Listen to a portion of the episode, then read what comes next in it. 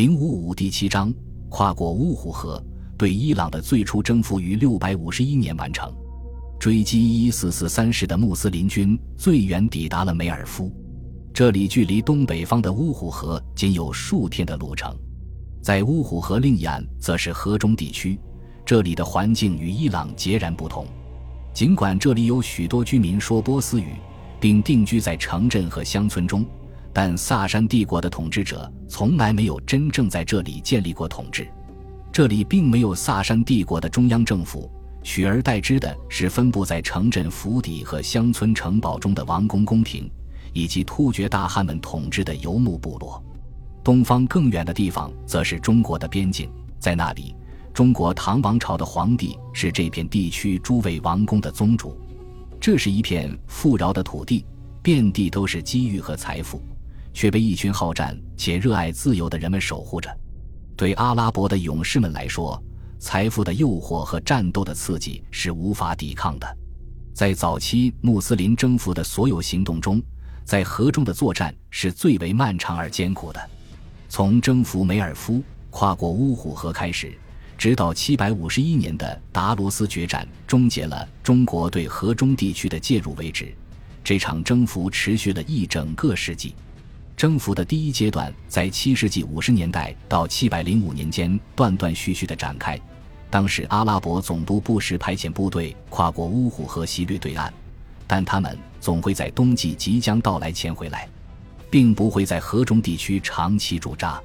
第二阶段则是在705年至715年，屈底波本穆斯林任总督期间，他试图发起有组织的军事行动，征服吐火罗斯坦、粟特和花剌子模地区。这一时期中，在布哈拉和撒马尔罕等大城市都进驻了阿拉伯军。第三阶段在716年到737年左右展开，在这段时期。阿拉伯军遭遇了恢复元气的突厥人和他们在当地的王公盟友的强力回击，战局发生了重大转折。第四阶段也是最终阶段，这段时期迎来了两位阿拉伯总督，先是阿萨德本阿卜杜拉，然后是纳斯尔本塞亚尔。他们与河中地区的王公达成了协议，迫使他们向阿拉伯帝国称臣，但保留了大部分原本的权势和地位。阿拉伯在中亚的征服史之所以地位重要，还有其他原因，那就是关于这些战役的记录，至今为止远比有关早期伊斯兰征服期间其他所有远征的记载要更加详实。与更早的征服以及同时代对西班牙的征服中模糊不清且传奇色彩浓重的记载截然不同，八世纪征服河中的战斗叙述十分质朴真实，充满了史实细节。只有在这些叙述中，我们才有希望对当时征法的艰辛、破坏的严重以及战败或战胜的具体情况有所认识。这份史料由艾布勒哈桑马达因尼编纂而成。七百五十三年，他出生在巴士拉，此时正是阿拉伯大征服落幕的时代。但他一生中的大部分时间在马达因和巴格达度过，最终在八百三十年后，他在巴格达去世。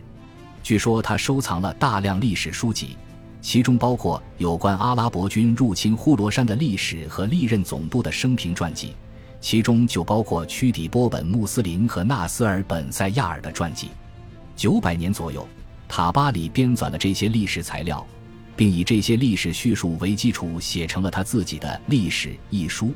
于是这些历史材料得以流传到我们的时代。与对叙利亚。伊拉克和伊朗早期征服的记载相比，年表更加真实可靠一些，但其叙述内容仍旧混合了不同的作者出于不同目的而编纂的内容。其中一些记载的编程是出于部族传统，这些内容显然是为了赞颂一些伟大的酋长，并纪念他们在这些激动人心的历史事件中所起到的作用而流传的。艾兹德部族就纪念着他们伟大的首领穆哈拉布及其儿子叶齐德的事迹和美德。至于对河中的征服战中功绩最为显赫的屈底波本穆斯林，他的名望也被他在巴西拉部族中的追随者们所铭记。另外，和中地区本地独有的历史传说也被记载在了纳尔沙西所著的《布哈拉史》中。这部史书详尽地为我们描述了征服运动对布哈拉城及其周边乡村造成的影响。乌虎河是一条令人震撼的大河。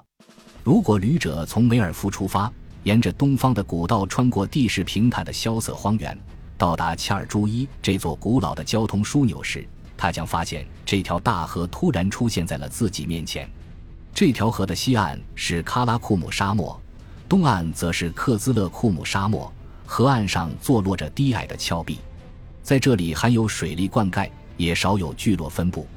阿姆河曲折蜿蜒，穿过了一大片荒无人烟的土地。与埃及尼罗河沿岸的悦目景色截然不同的是，这条河沿岸既没有棕榈林，也没有田野或村庄分布。这条河宽广且水流量颇大，与两岸的荒漠景观相比，显得格格不入。维多利亚时代的诗人马修·阿诺德在他改编自《列王记》中著名故事的苏荷拉布与鲁斯塔姆一诗中。运用顿悟的修辞手法，对这条河流做出了抒情描写。诗中的鲁斯塔姆悲惨地误杀了自己唯一的儿子苏赫拉布后，波斯军和突厥军各自返回了营垒，升起营火准备伙食，将这位英雄独自留在战场上陪伴爱子的遗体。在这首诗中，诗人凭靠想象描绘了这条大河的全景，但这条雄壮的大河依旧滚滚流逝，冲破迷雾。在这片低地上隆隆回响，河水闪烁着群星的寒光，涌流着，轰鸣着，穿越寂寥的花剌子模荒原，在孤零零的月亮之下，它涌流着，跟随北极星的方向，穿越奥尔贡节。这条河泛滥、晶莹而宽广，然后沙地出现了，包夹了它的水道，阻塞了它的水流，分散了它的流向。绵延许多里格，支离分流的乌虎河延伸开去，沙岸为床，芦苇密布的小舟围入。乌虎河已忘记了它曾经的急流激荡，在那帕米尔高原的群山中央，它就像一个漫步者，萎靡不振，疲惫不堪。但到了最后，期盼已久的浪声激荡在耳边，面前展开了，宽广光辉的归宿，波光粼粼。宁静安和，从水底新叶的群星，沐浴着水色升起，照耀在咸海之上。乌虎河是阿拉伯帝国的边界，阿拉伯人简单的将乌虎河对岸的地区称为河外地区，这一名称一直流传到了今天。尽管这一地区居民早已不再使用阿拉伯语，西方学者和旅行家则长期使用“河中地区”一词来称呼这片地区。在穆斯林时代早期，这片土地被划为呼罗珊的一部分。呼罗珊是一个面积广大的省份，它还囊括了伊朗东北部地区。省份首府位于梅尔夫，总督往往会坐镇这里，管辖全省。这片地区的环境分布复杂多样，这对阿拉伯军的进兵方略造成了决定性影响。在这里有富饶的河谷，城镇乡村在其中聚集。河谷附近则是广阔的沙漠，见或有城墙维护的绿洲零星点缀其中。这些沙漠夏季酷热难熬，冬季严寒难忍，只有最坚韧的游牧民才能在其中生存。这里还有高大的山脉，这些山脉往往是从平原上突然崛起的绝壁，它们一直守护着这里的古老文化与生活方式，甚至在平原地区被外来入侵者占领的数个世纪后。他们还一直发挥着这种作用。这里还存在着一片完全不同的世界，在一些偏僻的山村，当地的居民说着一种与外界不通的语言，并将他们的王公当作神来崇拜。在这些环境对比强烈的地区居民之间，基本区别在于，他们中一些人说伊朗语族的方言，而另一些则说的是截然不同的突厥语言。时至今日。这种区分依然在说波斯语的塔吉克人和说突厥语的乌兹别克人之间存在。